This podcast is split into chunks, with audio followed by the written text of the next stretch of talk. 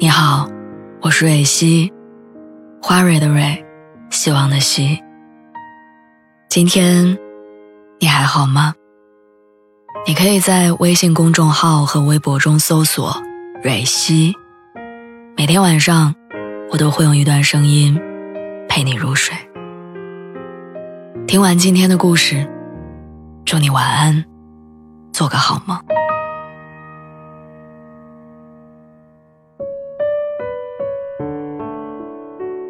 心动的信号第四季里有一个镜头，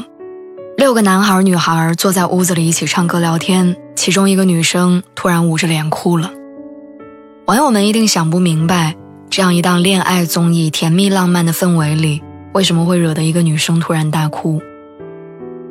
了解剧情的观众们其实知道，这个女生有着不小的工作压力，背着重的责任，平时习惯了独当一面的领导，不敢停下脚步，也不能轻易崩溃。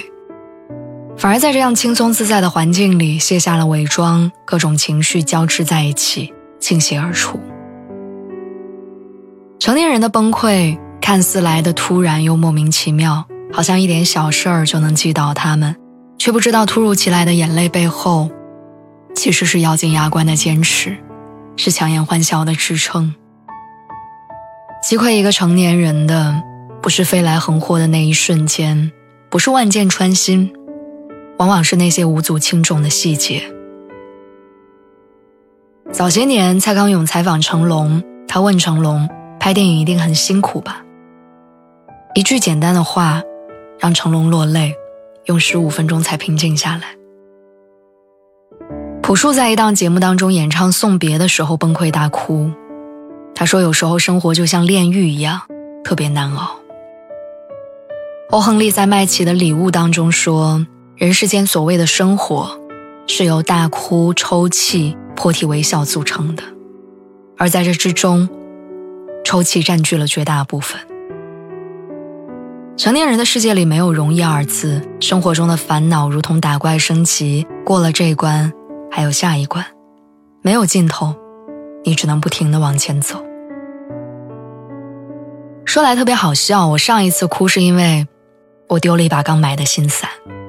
那几天工作繁重，同事离职，好多事情落在我身上，手忙脚乱地应付着各种超载的工作。赶上房子到期不能续租，我每天在网上刷着租房信息，和中介斗智斗勇，计算着租房搬家添置物品又要花不少钱。下了班，着急忙慌地骑车去看房，就把刚买了两天的遮阳伞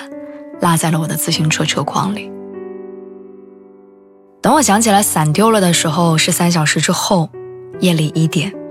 但是我还是换上衣服出去找了那辆自行车。结果可想而知，自行车不在了，新买的伞也丢了。走在那天回家的路上，院子里没什么人，我突然忍不住哭起来，越哭越觉得委屈，责怪自己为什么粗心大意，为什么在这种本不富裕的时候却还要丢了伞。其实我知道，压垮我的不是那把一百多块钱的伞，一百多块钱不至于让我崩溃，而是接二连三的压力跟打击，让我喘不上气来。成年人的崩溃就像压倒骆驼的最后一根稻草，每一件坏事都在试探着你的底线，每一次意外也都在考验你的心脏，看你还能坚持多久，看你什么时候投降。最后就是那么一根平平无奇的稻草，遇到了一点点小火苗，就烧光了所有的坚强跟隐忍。朋友父亲去世之后，他什么都没有说，只请了两天假回去处理丧事，又迅速回到岗位处理各种事情。是某个深夜，我发现这个很有表达欲的姑娘，把朋友圈设置成了三天可见，把头像换成了一张全黑的照片。他没有大张旗鼓的诉说，只是静悄悄的纪念。我们永远无法想象你身边那个表面上看起来风平浪静的人，内心正在经历怎样的兵荒马乱。每一个成年人都在小心翼翼的守护着摇摇欲坠的生活，却无法抵挡一个惊涛骇浪就能将苦心经营的平静彻底掀翻。人间失格里说，活在这个世界是一件太不容易的事儿了，到处都是各种枷锁束缚着你，稍微动一下，就会冒出血来。人这一生沟沟壑壑，弯弯绕绕，回想你以前觉得熬不住的日子，其实都也咬牙挺过来了。所以现在的苦一定能挺过去，